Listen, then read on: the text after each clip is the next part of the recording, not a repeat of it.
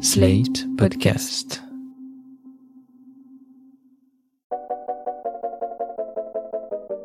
Bonjour et bienvenue dans Poire et le podcast de Slate.fr dédié à l'actualité des idées.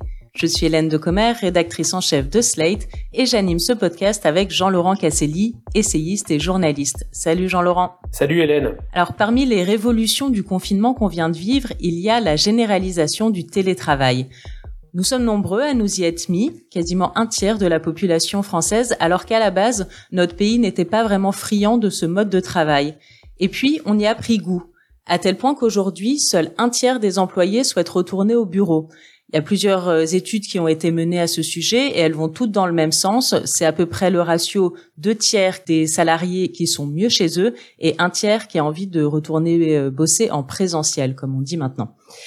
Chez eux parce que le télétravail renvoie intrinsèquement à son lieu d'habitation. Si la pratique s'installe durablement dans les entreprises françaises, on peut se demander si ça va pas redistribuer les cartes du territoire, si les gens vont pas aller s'installer de manière plus homogène sur l'ensemble du territoire français.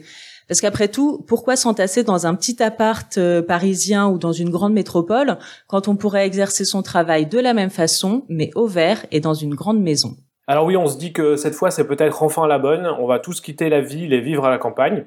Après tout, les planètes sont alignées comme jamais, notre couverture Internet se généralise, nos gares TGV tapissent le territoire, le confinement nous a tous épuisés, c'est donc le moment idéal pour observer le retour cyclique d'une vieille obsession française, celle de l'utopie, de l'exode urbain, du rêve néo-rural d'un retour à la terre, le rêve également qui consiste à s'éloigner de la ville pour disposer d'une maison avec un jardin.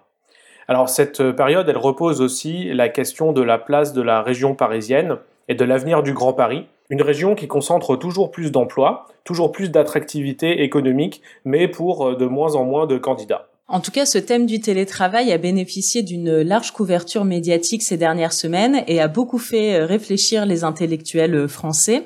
Je peux vous renvoyer euh, à l'excellente revue de presse Idée qui a été faite par France Culture. C'est un article, un pain sonore. Il est disponible sur son site internet et il est signé Mathieu Garrigou-Lagrange et Anne-Vanessa Prévost.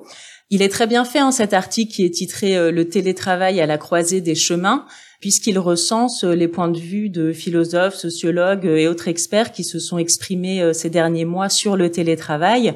On a par exemple Boris Cyrulnik, le neuropsychiatre, qui met en garde contre la dilution des liens sociaux. On a la philosophe Manon Garcia dans le journal papier Le 1 qui souligne la charge supplémentaire que le télétravail fait peser sur sur les femmes.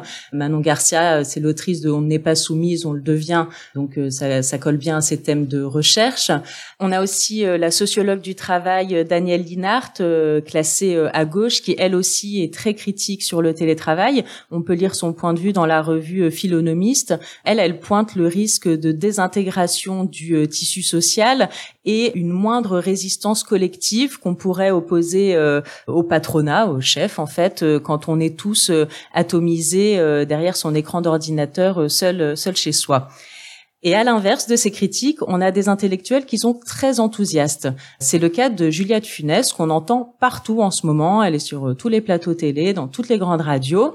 C'est une philosophe, elle est aussi euh, conférencière et elle est partisane de la libre entreprise. Elle a coécrit avec euh, l'économiste Nicolas Bouzou la comédie inhumaine sur le monde du travail, un livre à base de critiques de réunions sur les réunions interminables, le management sclérosé à la française, tout ça. Et elle, elle voit dans le télétravail une vraie libération des salariés. On l'écoute dans une vidéo brute qui est parue fin mai.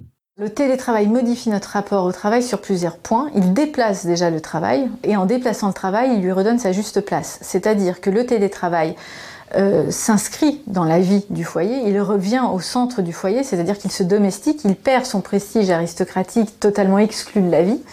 Et euh, en se domestiquant, en venant au sein, en étant mêlé au foyer de la vie, on voit que la vie prend le dessus sur le travail. Le, télétravail devient une activité comme une autre, au milieu des devoirs, au milieu d'autres activités.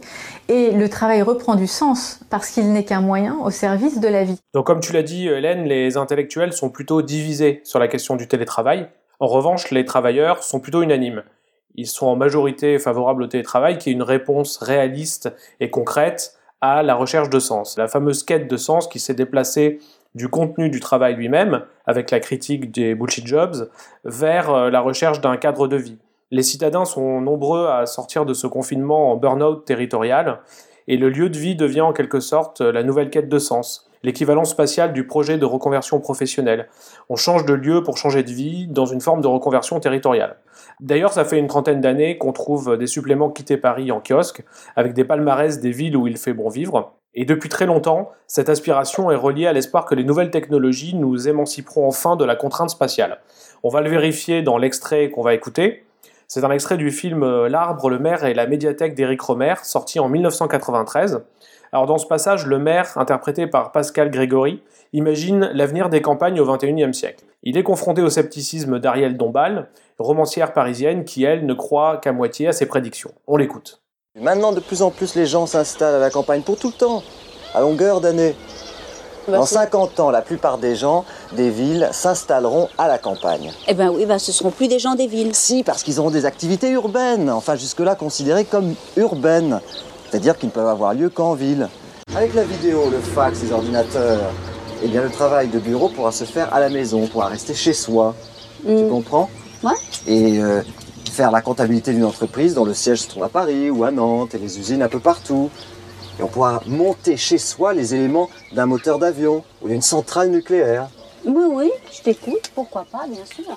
de sorte qu'il y aura une répartition de la population qui deviendra harmonieuse, hein, et ne reposera plus sur la dualité paysan-citadin. Non? Tu es pas d'accord? Non. À mon avis, c'est utopique. Ça ne marchera pas. Et alors, Jean-Laurent, qui a eu raison entre euh, le maire et l'écrivaine parisienne? En réalité, un peu les deux. On voit bien que quand Pascal Grégory évoque le fax, l'ordinateur, il anticipe le fait que le télétravail va se démocratiser. Mais en même temps, comme on l'a dit en introduction, la centralité de la métropole parisienne est de plus en plus forte et dans les années 90, on n'imaginait pas que Paris deviendrait une ville totalement inaccessible aux classes moyennes. Donc tout ça est un peu paradoxal. Alors pour mieux comprendre ces paradoxes, j'ai contacté Xavier de Masneau. Il est consultant, il a créé le site The Village, un média précurseur consacré aux questions de coworking et de télétravail en zone rurale. Il a lui-même fondé en 2004 un des premiers tiers-lieux ruraux dans l'ancienne école du village de Boitron. Boitron où il réside, c'est dans l'Orne, entre Caen, Le Mans et Rouen, à environ deux heures de Paris. L'Orne, justement, c'est un des départements qui ont vu, selon l'INSEE, leur population le plus augmenter pendant le confinement. Xavier de Masneau nous explique dans l'extrait suivant pourquoi la DATAR, l'administration qui avait la charge d'aménager le territoire français, s'est penchée sur cette question du télétravail et a lancé, dès les années 90, les ancêtres des coworking, ce qu'on appelait à l'époque les télécentres. Le télétravail, c'est une vieille idée de la DATAR dans une euh, vision d'aménagement du territoire. Les, téléactivités, comme on disait à l'époque, devaient permettre de recréer de l'activité économique. Hein, vous voyez surtout ça sur euh, l'angle d'aménagement partout en France et, en particulier euh, en zone rurale. Je pense qu'ils étaient euh, assez en avance avec une, vision un peu jacobine du sujet quand même parce que c'est la datar. Euh, ça, c'était l'erreur tout à fait compréhensible de, de l'époque. Ils voyaient des salariés d'entreprise qui allaient pouvoir euh, vivre, s'installer, vivre à la campagne euh, avec une entreprise distante dans une, agglomération éloignée.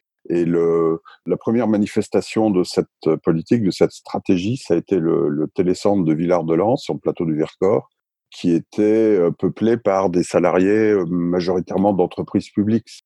Il en reste qu'ils avaient, ils avaient anticipé quelque chose qui était théoriquement possible à l'époque, mais pour lequel euh, la population n'était pas prête, les usages n'étaient pas prêts, les réseaux euh, pour se connecter à Internet n'étaient pas là. Ils avaient anticipé quelque chose qu'on voit exploser maintenant, une, une, envie et une possibilité de s'installer euh, à peu près où on veut pour travailler. Oui, ce que nous explique Xavier de Masneau, c'est que les choses ne se sont pas passées comme prévu, puisque on pensait retenir les salariés dans leur ancrage local, mais en fait, ce qui s'est passé, c'est surtout que les Parisiens ou les habitants des grandes villes ont pu aller un petit peu plus loin à chaque fois, grignoter un petit peu plus de territoire jusqu'aux fameuses deux heures de Paris aujourd'hui. Et ça, on le voit clairement dans les tendances de recherche immobilière du moment. Les recherches augmentent beaucoup dans le périurbain des métropoles. On a par exemple une étude particulier à particulier qui a été faite juste après le confinement et qui montre une progression des recherches sur les départements limitrophes des plus grandes métropoles françaises.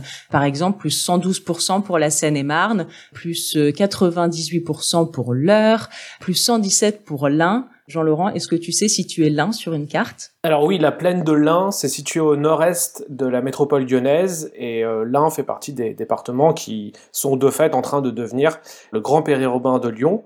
C'est un peu ça la grande leçon finale de ce qu'on vit. On pensait à un retour de l'utopie néo-rurale dans la campagne isolée et on assiste plutôt à une extension du périmètre du périurbain. On est donc moins dans une victoire du Larzac que de celle de l'étalement urbain. Et pour reprendre un, slogan euh, de l'époque, il s'agit moins de vivre et de travailler au pays que de vivre et télétravailler loin de Paris. On assiste donc en fait à un brouillage entre d'anciennes catégories de découpage du territoire. Oui, un brouillage d'abord entre la campagne isolée et la ville, puisqu'on cherche tous désormais un cadre de vie plutôt rural, mais qui reste en lien et connecté à la ville, ce que résume assez poétiquement l'étude PAP dans la formule d'envie de grande couronne. Par ailleurs, comme l'explique très bien le sociologue Eric Charme, notamment dans son essai La revanche des villages au seuil, les villages les plus attractifs sont en fait ceux qui sont en train d'entrer dans le champ d'attraction d'une grande ville et d'en devenir les satellites. Par exemple, dans le cas de la métropole lyonnaise, qui compte 2,2 millions d'habitants, euh, environ 600 000 sont des résidents périurbains, donc des gens qui vivent dans des villages. Autre distinction, celle entre les lieux de résidence secondaire et de résidence principale. De plus en plus, les gens cherchent un endroit à la campagne, non plus pour y passer leur week-end, mais pour y passer une majorité de la semaine, et ne gardent, pour ceux qui peuvent se le permettre, qu'un petit pied-à-terre en ville pour les quelques réunions et rendez-vous euh, qu'ils ne peuvent pas euh, dématérialiser. Et on peut parler enfin d'une fusion euh, des espaces et des moments de vie, puisqu'on se trouve à la fois éloigné de la ville et connecté à elle, à la fois en télétravail au bureau et au pays des vacances. On peut même se demander si l'opposition entre néo-rural et périurbain a encore un sens dans la mesure où euh, le territoire est en train de devenir une sorte de long continuum. Oui, c'est intéressant ce que tu dis parce qu'on voit aussi un peu les deux euh, les deux imaginaires, les deux aspirations de mode de vie de deux générations. Le côté un peu euh, week-end à la campagne ou ou la campagne quand on sera à la retraite, ça c'était la génération baby boomer et les aspirations de la génération Y des millennials, ces personnes nées entre les années 80 et 2000 sont tout autres. En tout cas, on a beaucoup glosé sur leur sens des priorités donner plus de place à la vie personnelle, ne pas passer 30 ans dans la même boîte, être maître de son temps. En tout cas, cette hypothèse du poids des millennials dans la redistribution euh, des forces humaines sur le territoire a été étudiée par le géographe conservateur américain Joel Kotkin. Dans un article publié dans le magazine d'opinion qu'il est, il explique que déjà, on observe dans certaines zones bien précises du monde occidental des migrations de populations hors des grandes villes, en particulier des migrations des millennials, et en particulier de ceux qui appartiennent à la classe créative. Ces diplômés, donc euh, trentenaires, quarantenaires, qui occupent de bons postes et qui s'éloignent de plus en plus des gros euh, hubs, des grosses concentrations euh, des métropoles, à tel point que même les entreprises de la tech les suivent, puisqu'on a par exemple Uber et Apple qui ont délocalisé des activités stratégiques dans des zones comme Dallas, comme la banlieue nord d'Austin.